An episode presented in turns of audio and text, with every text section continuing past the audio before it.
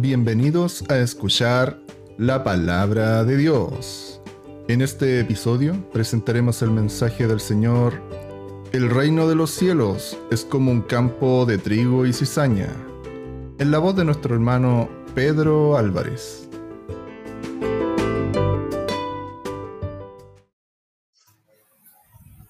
Amén. Que Jesús les bendiga a todos. Amén. Bien, arreglar la cámara Amén. se vea. que el Señor les bendiga mucho a todos, hermanos. El Señor hoy día sea acompañándonos a cada uno de nosotros en, nuestros hogares. Amén. Amén. sea que estemos, el Señor nos abra el entendimiento y nos ayude a todos, amén, a todos. Me incluyo dentro de esto, porque también pido al Señor que me dirija y que eh, sea conmigo en todo momento, amén. Primeramente quiero dar gracias al Señor por porque el Señor es bueno con nosotros, amén, es bueno. Estoy hoy día con mi esposa, me está acompañando. Mm. Eh, le digo muchas gracias al Señor porque estoy con ella, amén. Y porque sabemos que en todas las cosas hay propósito. Creemos en eso y creemos que todo lo que nos pasa y nos, nos sucede día a día, en, él hay un buen propósito detrás de todo esto. Amén. Eh, sin más preámbulo, vamos a la palabra. Los invito a que leamos la palabra ya en Isaías capítulo 57, versículo 20. Amén. Que el Señor Jesús bendiga a toda la iglesia, a todo aquel que ya está preparado con su Biblia, a todos los que ya están en su casita cómodos para recibir la palabra. Leo en el nombre de Jesús, dice, pero los impíos son como el mar en tempestad, que no pueden estarse quietos, y sus aguas arrojaron cieno y lodo. No hay paz, dijo mi Dios, para los impíos. Amén. Santo es el Señor Jesús. Bendito es el nombre del Señor. Em, muchas veces es necesario hablar y conversar de las cosas que nos suceden y, la comparación que nosotros tenemos que hacernos muchas veces con el mundo o con lo que hay en el mundo. Amén. Eh, si lo vemos en la actualidad, actualmente es muy difícil tener paz. Es, la, paz, la paz es muy escasa. En todos los lugares de donde vayamos no hay paz. Uno va caminando por la calle, en el centro, y sin más ni nada así, sin que uno se percate, hay una protesta a una cuadra de donde uno está caminando. Después avanzas otra cuadra más allá y te encuentras con un asalto. Después avanzas una cuadra más allá y te encuentras con una muchedumbre eh, alrededor de, un, de una orquesta. Y, y así uno va avanzando y te vas encontrando con diversas situaciones que en realidad no comparten ni son parte, ni son parte de tener paz en la vida. Entonces, cuando decimos paz, cuando decimos tranquilidad, nosotros muchas veces nos imaginamos eh, un espacio abierto, un espacio en donde quizás no haya ruido, donde quizás no haya, eh, no haya nada que te entorpezca, nada que te interrumpa tu tranquilidad, cuando hablamos de paz. Amén. Amén. Pero la palabra del Señor nos enseña en, sus escrituras que, que la paz no, no va a existir hasta que Él venga. Y no habrá paz hasta que el Señor venga. Amén. Pero también nos enseña el Señor que a pesar de que no hay paz en este mundo, Dios es la paz para nosotros. Pero sin embargo, Dios nos demuestra con ejemplos que aún estando en paz, siempre vamos a estar compartiendo el mismo espacio con aquellos que no tienen paz. Amén. Y hablamos exclusivamente de los impíos. Por la palabra habla de los impíos y de los justos. Amén. Y lamentablemente los impíos y los justos viven en el mismo mundo, ¿amén? Eh, hipotéticamente o en parábola, el Señor muchas veces nos pone y dice que los impíos son como la cizaña y los justos son como el trigo. ¿Amén? Y lamentablemente tienen que crecer juntos, lamentablemente tienen que eh, crecen en el mismo barrio, por ejemplo, o en el mismo entorno. Amén. Santo es el Señor Jesús. Y a veces la cizaña crece también en la buena tierra y otras veces también crece en la mala tierra. Y pasa lo mismo con el trigo. El trigo, como dice la palabra eh, del sembrador, ahí iba caminando y, mientras él caminaba, el trigo caía y algunos cayeron en buena tierra, otros entre pedregales, otro entre matorrales, y así se va distribuyendo. Amén. Pero la verdad, la verdad es que estamos insertos en un mundo en donde tenemos que convivir con estas cosas y la paz se vuelve más escasa. Y ese, ese es en ese contexto en donde el Señor nos, nos enseña a vivir y nos instruye para ser unos buenos hijos del Señor y nos pone a prueba también. Amén. Dice la palabra ya en Mateos capítulo 13. Amén. Para que me vayan siguiendo. Estoy buscando aquí la Biblia. Mateo, Mateos capítulo 13, versículo 24. Amén. Santo es el Señor. Está bien. El lo modifico. Acá está. Se me. Ah, Leo en el nombre del Señor Jesús. Dice, le refirió otras parábolas diciendo, el reino de los cielos es semejante a un hombre que se que sembró buena semilla en su campo. Pero mientras dormía los hombres Mientras dormían los hombres vino su enemigo y sembró cizaña entre el trigo y se fue. Y cuando salió la hierba y dio fruto, entonces apareció también la cizaña. Vinieron entonces los siervos del padre de familia y le dijeron, Señor, ¿no sembraste buena semilla en tu campo?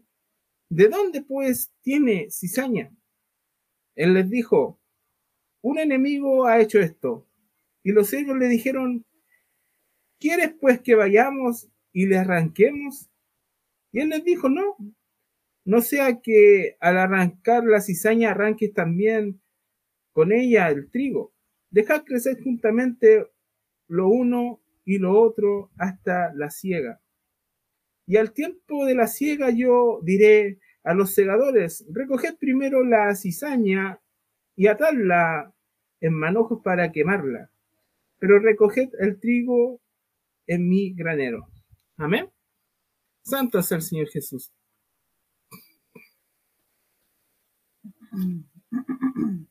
Lo primero que el Señor nos da a entender, bueno, en este tiempo era más difícil de entender muchas veces lo que nuestro Señor Jesús quería decir. Había gente que le costaba entender que nosotros somos parte del reino, amén. Hace semanas atrás nuestro hermano Carlos nos decía que nosotros somos del reino y estamos en el reino. Amén.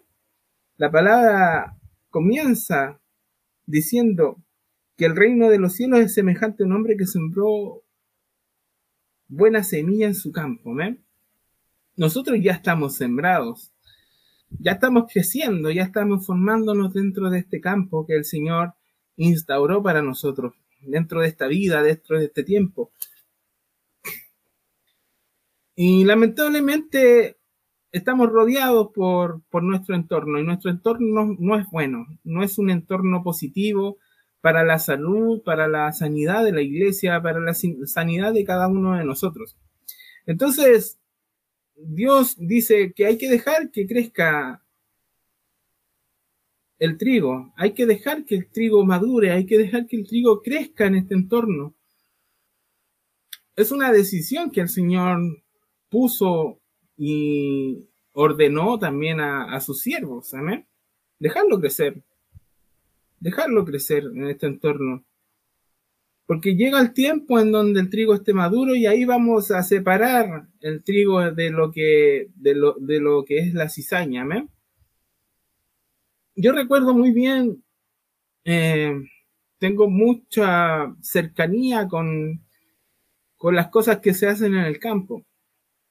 Y, recuerdo mucho a mi tío allá que vive en, en, Caragua, en el sur, cuando él llegaba el periodo de la, de la cosecha. Y también veía yo la cizaña como crecía en el campo y muchas veces estaba en medio de todo el campo y costaba mucho llegar a, a cortarla. Entonces uno, eh, ellos con, con su herramienta avanzaban en el campo, eh, cerro arriba, iban cortando el trigo, iban separándolo y de repente se topaban con la cizaña. ¿Qué pasa? Eh, a veces el trigo crece tan dentro de la cizaña que cuesta separarlo de la cizaña. Entonces cortan toda la cizaña y lo que va dentro de la cizaña se bota. No se, no se echa a cosechar.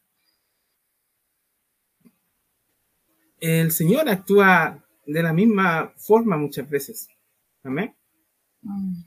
Porque si bien no somos cizaña, pero podemos contaminarnos y podemos mezclarnos. Entonces, lo primero, la primera verdad de todo esto es que somos súper vulnerables ante nuestro entorno. Y nuestro entorno en algún momento nos empieza a rodear.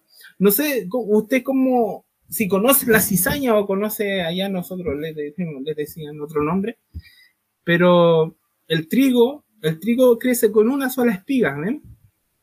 Y crece hacia arriba derechito y arriba de la espiga empieza a salir su fruto, pero es una sola espiga. En cambio, la cizaña crece y es como un arbolito y va generando ramas hacia el lado y va envolviendo todo lo que está a su alrededor. Entonces, el entorno, el mundo funciona de la misma manera. Nosotros crecemos derechitos, pero nuestro entorno nos consume. Amén. Y esa es la primera verdad. El entorno es capaz de consumir a un cristiano, el entorno es capaz de absorber toda, todo ese buen fruto que un cristiano puede dar, el entorno es capaz de, de absorberlo. Este mundo es capaz de rodear a un cristiano y, de hacer que ese bruto se pierda y peor aún, hacerlo pecar y hacerlo digno del fuego. Amén. Esa es la primera verdad. La segunda verdad es que Dios es quien decide nuestro destino, no nosotros. Amén. La palabra del Señor ahí mismo eh, muestra que Dios le dice a sus siervos, déjalo crecer. Amén. Cuando llegue su tiempo, vamos a separar lo que es bueno de lo que es malo. Fíjese usted lo que dice el Señor en esto. El Señor dice que nos está dejando crecer, que estamos creciendo, nos estamos formando, pero estamos en un entorno hostil, en un entorno, en un entorno peligroso. Déjalo crecer. Dice, va a llegar el día en que vamos a tener que cortar esto y esto se va a ir. Y lo que vaya enredado ahí que no podamos separar, también se va con eso. Amén. Santo es el Señor Jesús. Y la tercera verdad que está dentro de esta palabra es que el enemigo sabe que hay riesgo en crecer junto a la cizaña. Amén. Es por eso que él viene y la siembra y dice, no, vamos a poner un poquito de maldad en este, en este sector. Y yo sé que más de uno va a caer. Más de uno va a pasar. Aunque sean dos o tres, pero caen. Amén. Santo es el Señor Jesús. Dice la palabra del Señor ahí en Primera de Corintios capítulo 15. Amén. Vamos a Primera de Corintios. Si usted me sigue, dígame nomás. No tenga miedo en interrumpir la transmisión. Amén. Aquellos que, que quizás están escuchando remotamente en alguna, alguna, a través de alguna aplicación entenderán que estamos dentro de la presencia del Señor. Amén. No tenga miedo, amén. Eh, primera de Corintios capítulo 15, amén. Versículo 33. Dice, en el nombre del Señor Jesús, empezamos a hablar del entorno, dice la palabra, no erréis, las malas conversaciones corrompen las buenas costumbres. Amén. El entorno. Es muy difícil, muy difícil para aquel que no tenga su corazón confundido o que tenga, mejor dicho, es muy difícil para aquel que tiene su corazón confundido el no confundir las cosas que son del espíritu y las cosas que son del mundo. Amén. Cuando leíamos el primer versículo, decía la palabra del Señor, dice la palabra del Señor, dice que los impíos son como el mar en tempestad, que no pueden estarse quietos. Amén y sus aguas arrojan cieno y lodo. Eso es un agua turbia, un agua que no es clara, amén. Es un agua confundida. Es un espíritu confundido. Y no hay paz. Cuando hay confusión en la vida del hombre, no hay paz. No hay tranquilidad. Pasa lo mismo cuando nosotros confundimos o cuando nosotros nos mezclamos en nuestro entorno eh, diario, ya sea en un entorno de trabajo, en un entorno de estudio, en un entorno de convivencia vecinal muchas veces, en donde se confunde la amistad del mundo con la amistad con Dios. Amén. No confundamos las cosas, no, no mezclemos, no seamos como esta agua que tiene sino y lodo.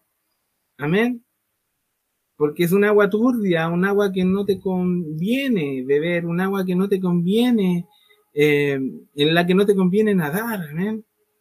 No sé si alguno de ustedes se han metido en, estos lagos que las aguas están verdes y no se ve nada para abajo. La verdad llega a dar miedo tirarse un piquero porque probablemente chocas con una tierra, con una piedra o con una roca, puedes chocar. No se ve nada es súper dudoso entrar en ese mundo, es muy dudoso entrar en esa agua turbia.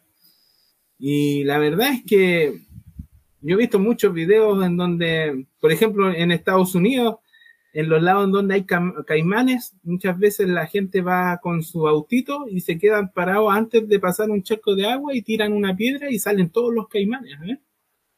Eso pasa en el mundo pasa muy a menudo que, que, confundimos las cosas y no nos da miedo meternos en el agua turbia.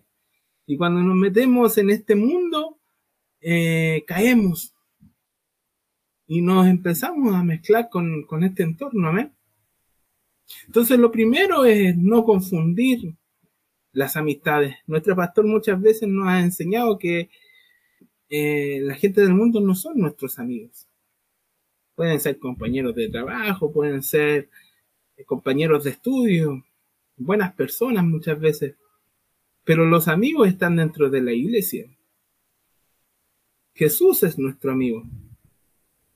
Dice la palabra que si queremos ser los amigos del Señor, primero tenemos que hacer las cosas que Él nos manda. Amén. Yo quiero ser amigo del Señor, trato de ser un mejor amigo todos los días con el Señor, porque Él también espera de nosotros que, hagamos su, palabra, que hagamos lo que Él nos manda. Y por tercero, refúgiate mucho en la palabra, refúgiate mucho en lo que el Señor nos enseña. Por eso que les digo que, y el Señor nos dice, que si quieres ser mi amigo, tienes que hacer lo que, lo que yo mando. Amén. Busca refugio en la palabra, el Señor está ahí. Vamos con otra verdad de la palabra. Que igual es, difícil, que es la confusión, que este, esta confusión que ya veníamos hablando nos hace tomar malas decisiones y aún peor nos desvía del camino. Amén. Si vamos allá a Proverbios capítulo 4, versículo 18, la palabra nos dice que más la senda de los justos es como la luz de la aurora, que va en aumento hasta que el día es perfecto. El camino de los impíos es como la oscuridad. No saben en qué tropiezan, amén. Cuando nos mezclamos, cuando nos confundimos, cuando no hacemos lo que el Señor nos manda, cuando no entramos en la presencia del Señor, es fácil tropezar. Amén. El Señor es la luz, amén. El Señor es la luz de este mundo. Y nuestro camino es como la luz de la aurora. O sea, cuando hay luz, eh, es muy fácil caminar. Es muy fácil seguir eh, derecho. Es muy fácil ver el camino. Pero cuando es oscuro, eh, obviamente nos vamos a caer, nos vamos a tropezar. Entonces, ¿somos justos o somos impíos? Amén. ¿Somos el trigo o somos la cizaña? ¿O somos el trigo que está entre la cizaña? Amén. Cuidado. Tenemos que saber cómo eh, estamos caminando. Tenemos que tener conocimiento y certeza de lo que estamos haciendo. Amén. No creo que no haya ninguno de los que está hoy congregado, de los que están escuchando hoy en la palabra, que no sepa lo que está haciendo. Amén. No creo que después de tantos años de experiencia, después de tantos años de congregarnos, no sepamos lo que estamos haciendo. Y si no sabes lo que estás haciendo, eh, preocúpate. Eh, hay duda en tu corazón, preocúpate. Amén. Tenemos tanta experiencia en donde el Señor nos habla y nos dice qué hacer donde el Señor nos dice, nos muestra el camino que debemos tomar y no lo tomamos. Amén. Eh, muchas veces cuando tenemos miedo de tomar una decisión, cuando nos preocupa lo que, lo que va a pasar en nuestro trabajo o en cualquier proyecto que tengamos, eh, nos ha pasado en que consultamos todo, menos al Señor. Amén. Lo reconozco, reconocemos que muchas veces cuando queremos tener algo, vamos al banco, hacemos un presupuesto, eh, empezamos a abrir las planillas de los de las planillas del computador, las planillas Excel, y empezamos a ingresar números y decimos, de aquí a fin de año yo ya tengo el dinero para, para hacer esto. O cuánto es lo que voy a gastar si yo empiezo a comprarme cosas y digo, voy a pedir un crédito, la tasa de interés es esto, voy a pagar lo, lo sí, puedo pagarlo. Y empezamos a pensar en que podemos hacer cosas. Pero se nos olvida lo más importante, que es consultarle al Señor si de verdad nos conviene o no nos conviene hacer esto. Amén. No sabemos lo que estamos haciendo.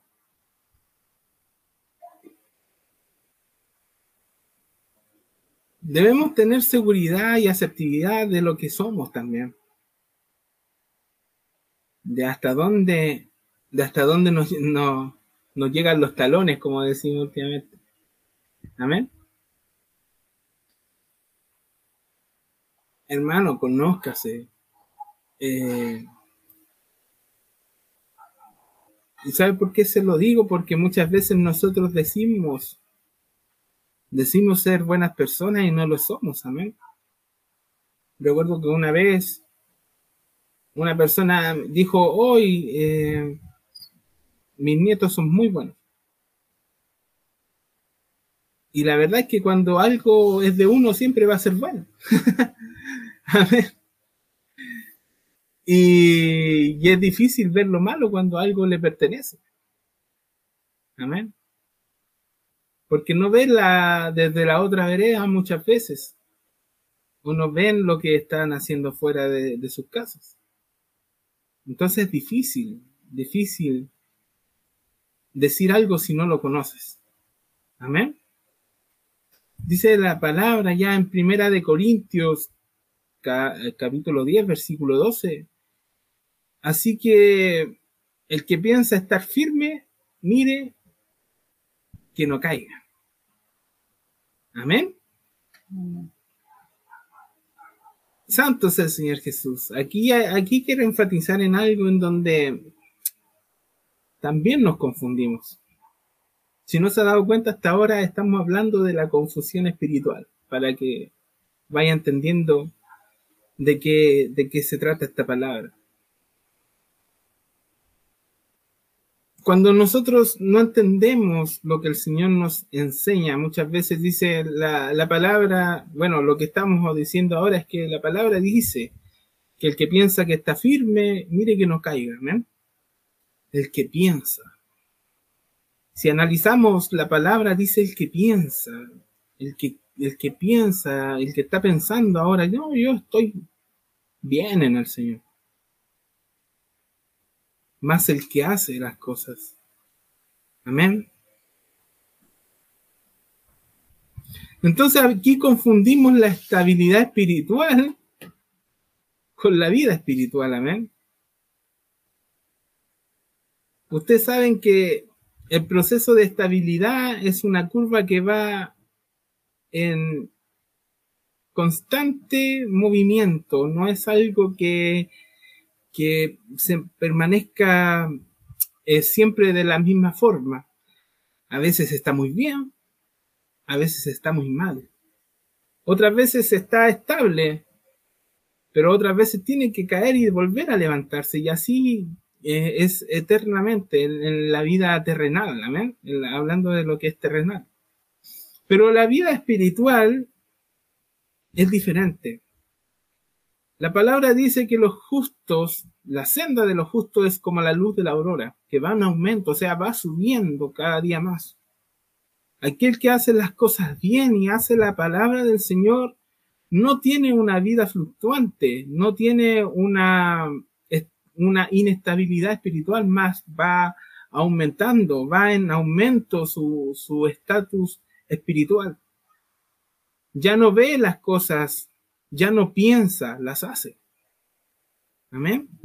Por eso la palabra dice que el que piensa estar firme, o sea, yo estoy pensando que estoy firme, yo asumo algo que muchas veces no es. Amén. Porque yo pienso que estoy firme porque esta semana estuve de en la iglesia. no, yo pienso que estoy bien, cumpliendo bien las cosas con el Señor.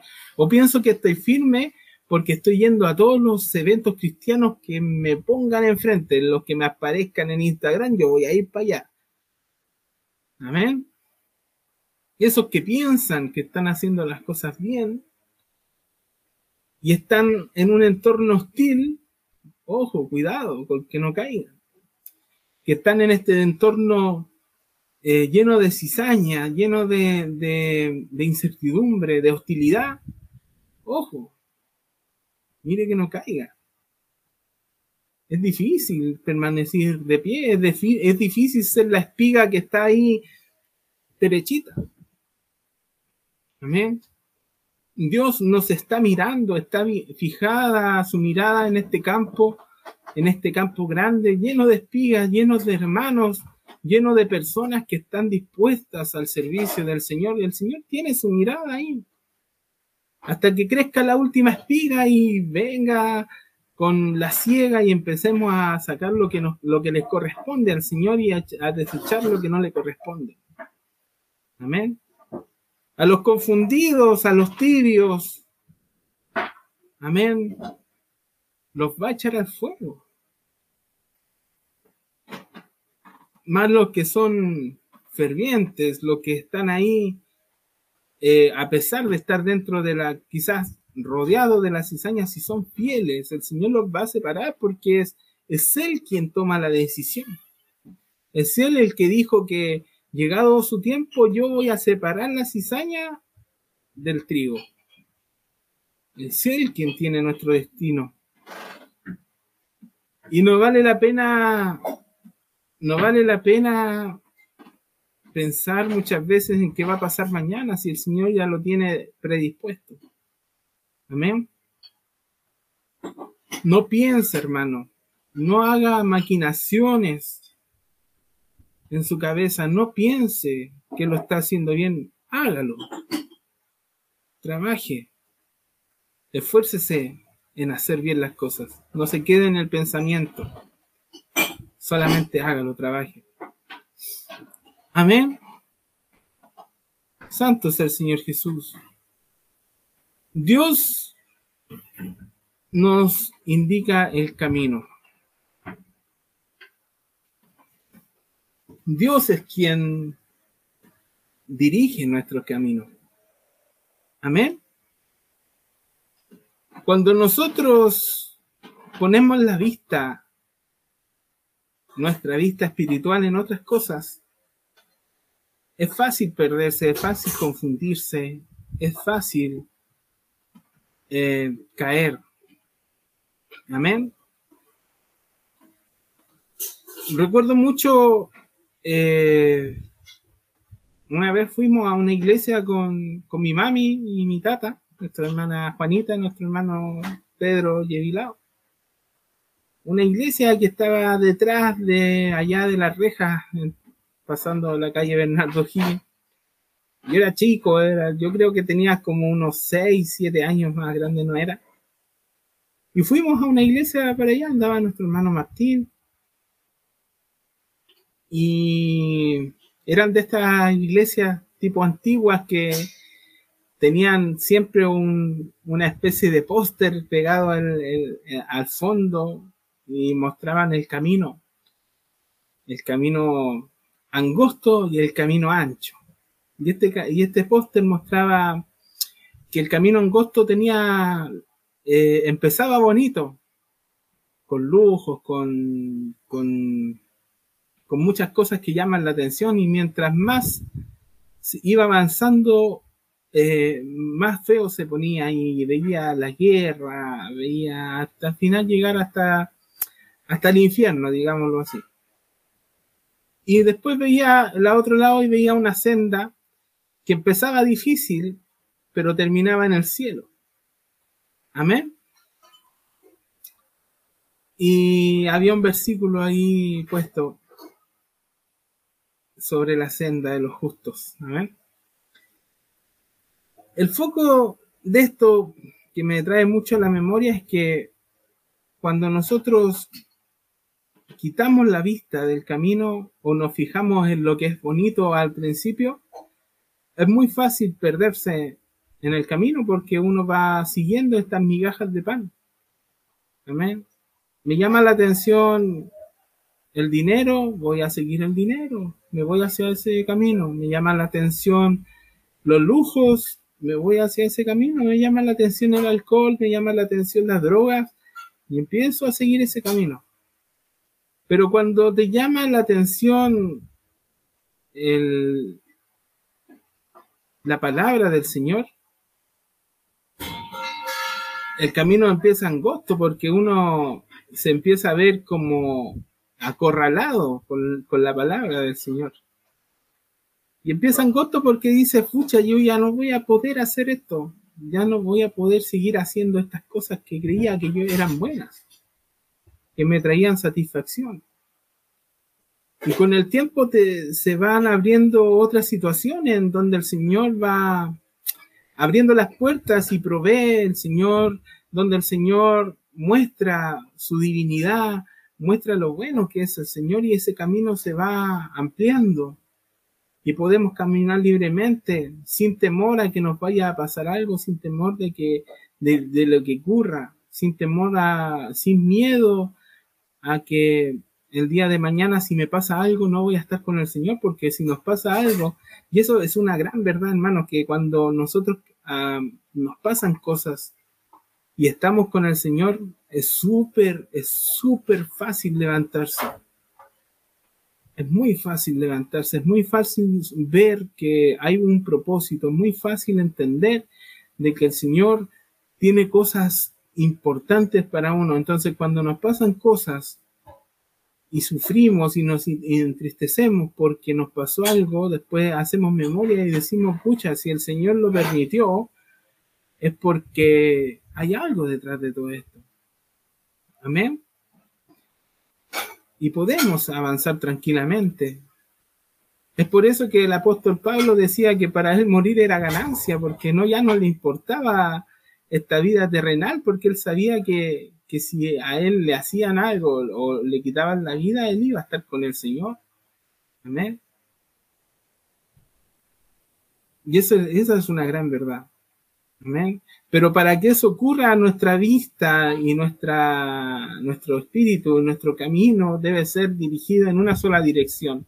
Dice la palabra ya en Juan capítulo 3, versículo 14, dice, y como Moisés levantó la serpiente en el desierto, así es necesario que el Hijo del Hombre sea levantado, para que todo aquel que en él cree no se pierda, mas tenga vida eterna. Amén.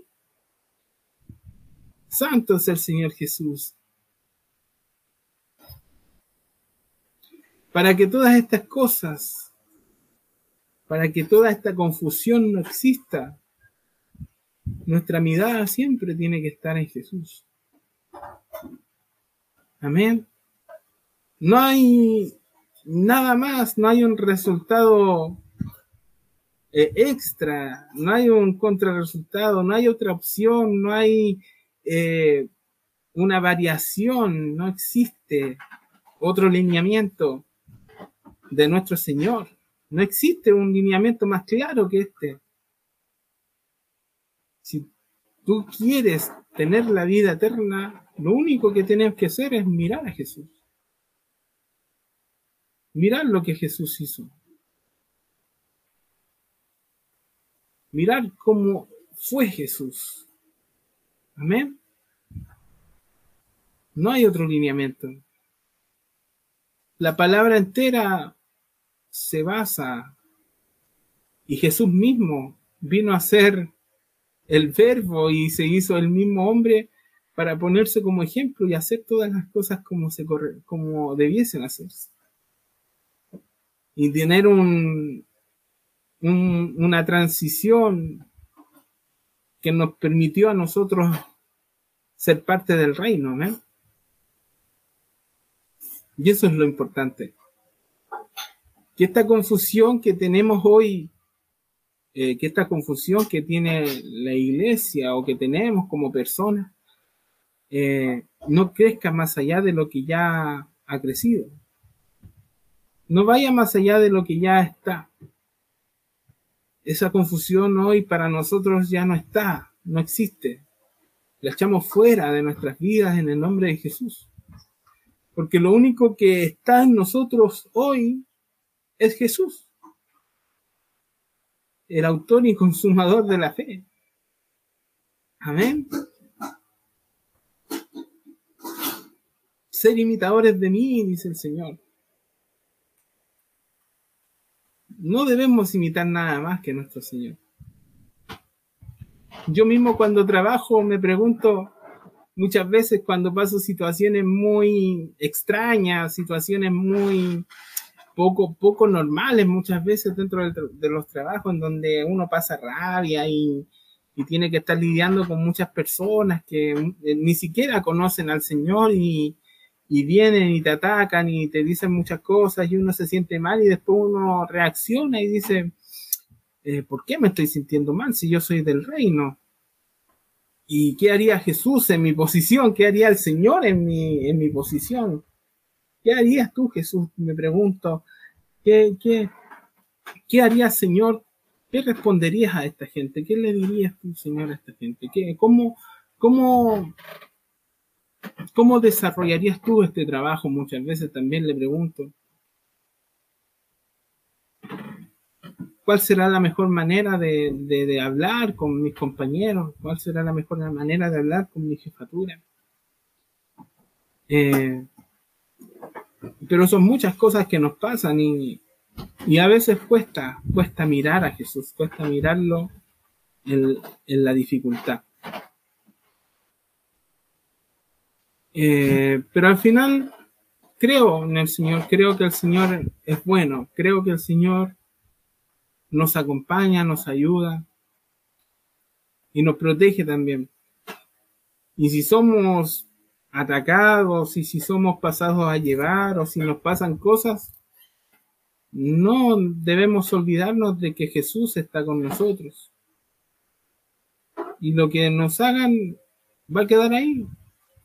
No va a pasar más que eso y vamos a seguir con nuestra vida y nuestro camino es mirar a Jesús. Ya pasó esto y lo dejo atrás. Voy a avanzar. Que esto no me confunda, que esto no me haga perder mi bendición, que esto no me haga perder mi salvación. Que este enojo, que esta tristeza, que esta enfermedad, que este mal momento no haga perder nunca la bendición del Señor.